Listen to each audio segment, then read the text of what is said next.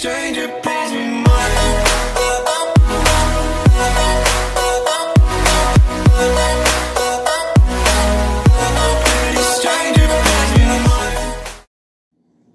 ¿Qué es un podcast? Técnicamente un podcast es una publicación digital periódica en audio o video que se puede descargar de internet. Sencillamente se trata de un programa de radio personalizable y descargable que puede mostrarse en una web o un blog, incluso en plataformas tan populares como iTunes, Spotify, SoundCloud o iVoox, entre otras. La disponibilidad de herramientas tecnológicas y la existencia de estas plataformas para almacenar y compartir contenidos eh, está favoreciendo la difusión y expansión de los podcasts, aunque años atrás los podcasts se podían escuchar a través de iTunes en los iPods. En la actualidad se alojan directamente en webs y otro tipo de soportes. Los motivos más importantes para tener un podcast y así crear contenido más dirigible de forma novedosa son los siguientes. Porque dan vida a las palabras, los textos pueden resultar más fríos e impresionables, mientras que los podcasts rompen con esa barrera, esas barreras virtuales, te ponen voz y te acercan a los lectores de tu blog, a los clientes de tu negocio porque te posiciona como experto. El personal branding y el branding empresarial son las dos eh, disciplinas fundamentales para proporcionarte mejor y diferenciarte de la competencia. disponer de un podcast te impulsará a la cúspide de la experiencia de forma más rápida y efectiva con otros formatos de contenido porque te ayuda a hacer networking. Los podcasts de entrevistas son populares, a menos y más dinámicos que los llevadas a cabo a través de formato de texto únicamente. Luis, Luis, tocayo. Gracias, Hernán. De nada, María. Arturo. Gracias, Pedro. Gracias, Ana. La confianza empieza con un nombre, Uber. y conseguir nuevos contactos de forma más eficiente y productiva. ¿Por qué no?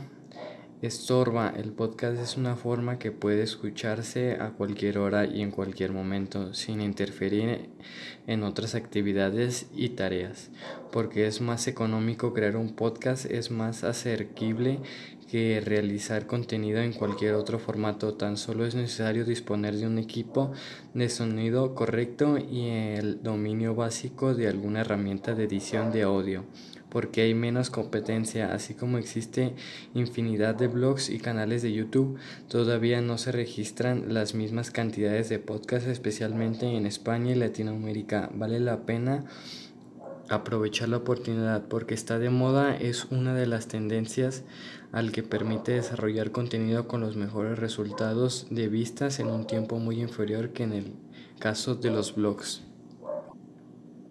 Un podcast no deja de ser un tipo de contenido como un post o un ebook, bueno, en forma diferente con las siguientes características. Es un audio digital que puede combinar voz, música y efectos sonoros. Normalmente suele presentarse en formato MP o WAP. Las grabaciones en podcast se alojan en una web desde donde puede ser descargable y muchas veces reproducidas en directo. Permite un contenido muy variado, noticias, tutoriales y otros contenidos didácticos, piezas radiofónicas, etc. No requiere una gran inversión, únicamente un sistema de grabación digital básico. Hoy en día el uso del podcast es una estrategia de marketing online y más concretamente de contenidos todavía no demasiado generalizados. No obstante, se trata de una forma con mucho potencial. Según los datos de la IAB Spain, el 50% de los internautas escuchan audio. La curiosidad mueve a tu bebé. Haz que se sienta libre. Nuevos pañales autoajustables Huggies All Around. Su ajuste perfecto brinda total comodidad y máxima absorción en cada uno de sus movimientos. Huggies All Around. Y es de esperar que su uso sea incremente. exponencialmente sobre todo por la utilización masiva de los teléfonos móviles como medio habitual de acceso a Internet. ¿Cómo utilizar un podcast? La gran ventaja de los archivos de audio es que son dinámicos y fáciles de consumir, puesto que no requiere de una gran concentración por parte del usuario como ocurre en los artículos e-books. Cualquier persona puede escuchar contenidos en formato audio mientras conduce, hace deporte o prepara la comida, como si estuviese oyendo la radio. Así que la forma más eficaz e inteligente de incluir un podcast en nuestra estrategia de contenidos es aprovechar sus características diferenciales. En esta línea, algunas ideas del uso del podcast en marketing online serían intentar que el podcast sea complementario, amplíe información en relación con los contenidos del texto sin limitarlos a repartir lo que ya hemos escrito en un artículo, un formato muy apreciado por el público en las respuestas a través de un podcast a preguntas, sugerencias o quejas de seguidores o clientes. Otra buena idea son las colaboraciones de expertos en un tema o influencers de algún determinado sector. De cara a optimizar el uso de este formato, es muy conveniente seguir los siguientes consejos.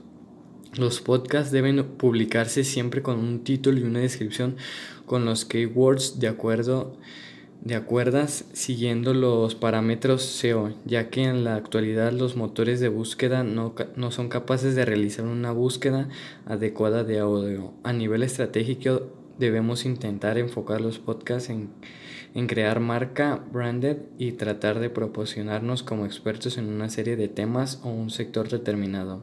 Aunque la elaboración de un podcast es bastante sencilla, no debemos descuidar aspectos como la calidad de audio y en ciertos casos la utilización de música y efectos para hacerlo más atractivo.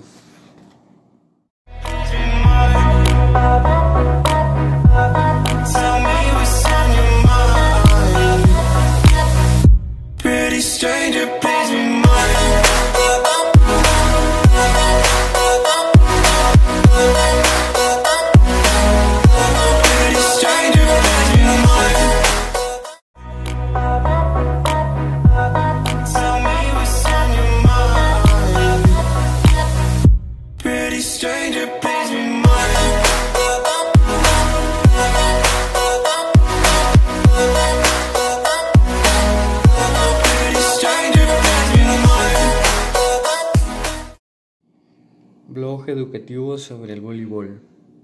Campo de juego. El campo donde se disputa el juego es un rectángulo de 18 metros de largo por 9 metros de ancho dividido en su línea central por una red que separa a los dos equipos. En realidad el juego se desarrolla también en el exterior, en la zona libre, a condición de que el balón no toque el suelo ningún otro elemento.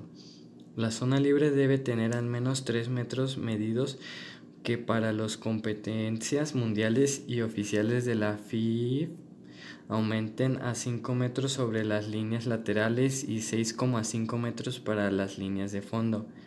El espacio libre sobre la pista debe tener una altura mínima de 7 metros, que en una competencia internacional sube a 12,5 metros. El contrato de los jugadores con el suelo es continuo, utilizando habitualmente con protección en las articulaciones. La superficie no debe ser rugosa ni deslizante. Líneas. La línea central transcurre directamente debajo de la red y divide la pista del juego en dos zonas iguales de 9 por 9 metros, una para cada equipo a 3 metros de la red, una línea delimitada en cada campo, la zona de ataque, zona donde se encuentra restringida las acciones de los jugadores que se encuentran en ese momento en labores defensivas. Estas líneas se extienden al exterior del campo con trazos discontinuos y la limitación que representa se proyecta igualmente.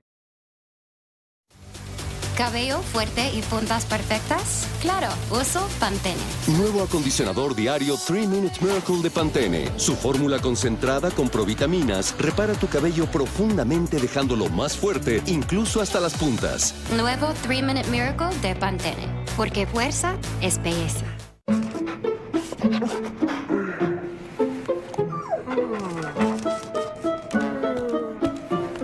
Los perros sacan lo mejor de nosotros. Pedigree saca lo mejor de ellos. Heces firmes y excelente digestión para una vida saludable. Qué bueno que volviste a correr. Estas líneas se extienden al exterior del campo con trazos discontinuos y la limitación que representa se proyecta igualmente en toda la línea, incluso más allá de los trazos dibujados. Todas las líneas tienen 5 centímetros de ancho.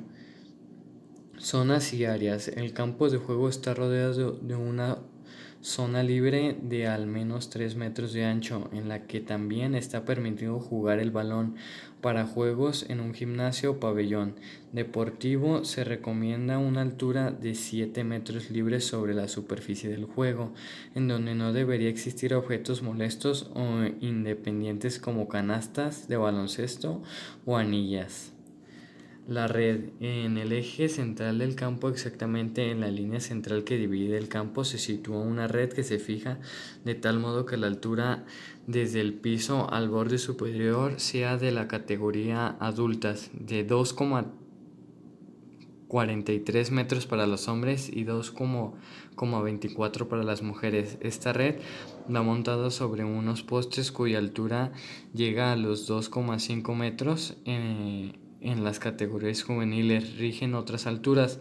La red propiamente tal mide un metro de ancho y 9,5 a 10 metros de largo, de modo que cada lado sobresalen unos 25. El 12 de julio al 19 de agosto, compra con 30% de descuento directo en códigos participantes de las líneas Levi's Men, Juniors, Misses, Plus Men, Plus Woman, accesorios, kids, boys y girls. Más hasta 9 mensualidades sin intereses con tu crédito Sears y bancarias participantes. Sears me entiende.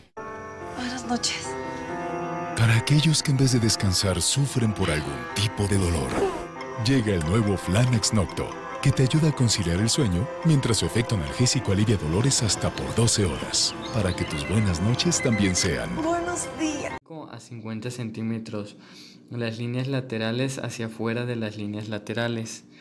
Tienen dos bandas en los bordes superiores e inferior para una mejor desmarcación de los límites laterales. Justamente sobre las líneas laterales hay una banda lateral fijada a la red Perpendicularmente encima sobresale a cada lado una varilla de 80 centímetros, conocida como antena. Las antenas no deben ser tocadas durante el juego ni por la pelota ni por los jugadores y sirven como delimitación del sector dentro del cual debe jugarse el balón por encima de la red.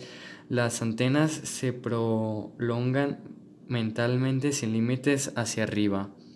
La red debe tensarse al instalarla, ya que el hecho de que el balón toque la red no constituye una falta y al revoltarla de vuelta puede jugarse de nuevo sin que el equipo todavía le quede al menos uno de las oportunidades de toque.